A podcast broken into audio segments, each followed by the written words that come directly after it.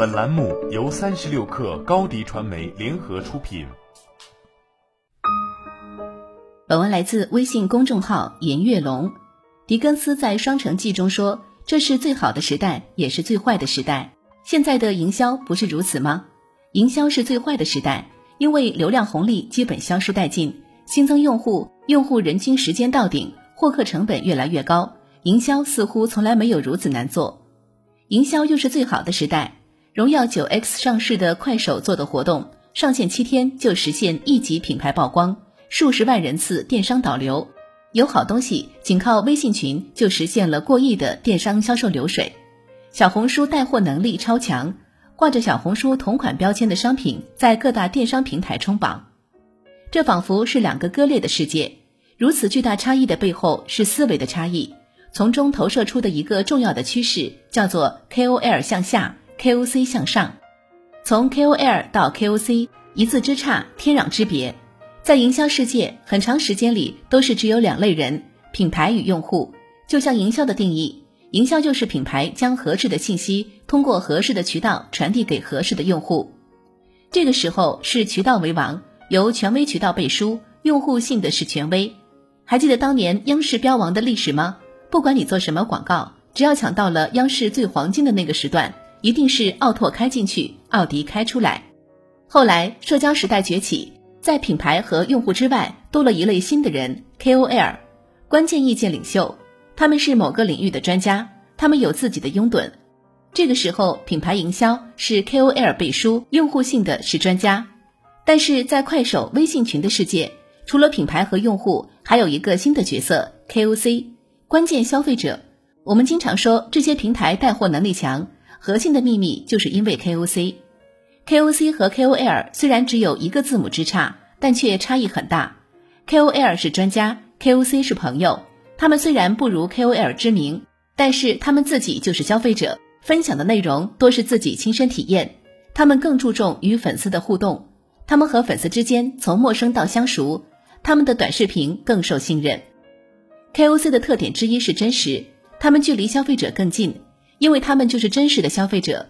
他们分享的内容虽然文笔和见识不如 KOL，但是胜在真实，所以和消费者天生近距离。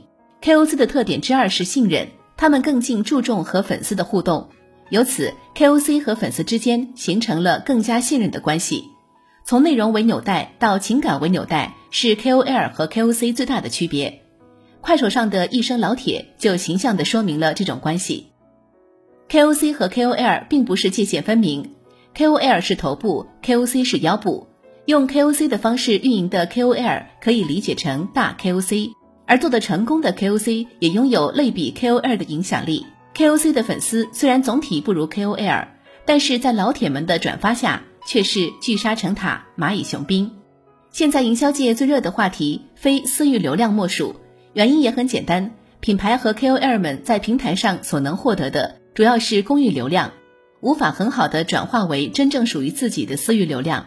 所以，虽然品牌曝光够强，但是却无法形成转化。落地为销售，同样，为什么快手们能带货，就是因为品牌们在这些平台上积蓄起了转化率更高的私域流量。这里面核心的差异同样是 KOL 和 KOC 的思维差异。KOL 思维是高高在上，输出的虽然是专业内容、精细打磨包装的文案，但是和粉丝的沟通却是单向的，给人的感觉是冷的。这样带来的结果是曝光很好，而无法刺激粉丝的购买热情。KOC 思维是真实表达，他们的内容文案虽然不精致，甚至有时候还很粗糙，但是因为真实所以信任，因为互动所以热烈，这样带来的结果是显而易见的，可以将曝光实现高转化。什么是广告的最高境界？是广告及内容，是能够让用户参与进来一起嗨的内容。荣耀九 X 要宣传快，并没有简单的用广告的方式投放，而是在快手的助力下。将快巧妙的植入到魔法表情中，让用户参与进来，自己制作好玩的内容。从实际传播来看，用户对这样的植入不仅一点都不反感，反而玩得很嗨。从单向式的投放到和用户互动，一起嗨的玩在一起，这就是 KOL 思维和 KOC 思维的差异，也是公域流量之所以能高效转化为私域流量的秘密所在。好了。本期节目就是这样，下期节目我们不见不散。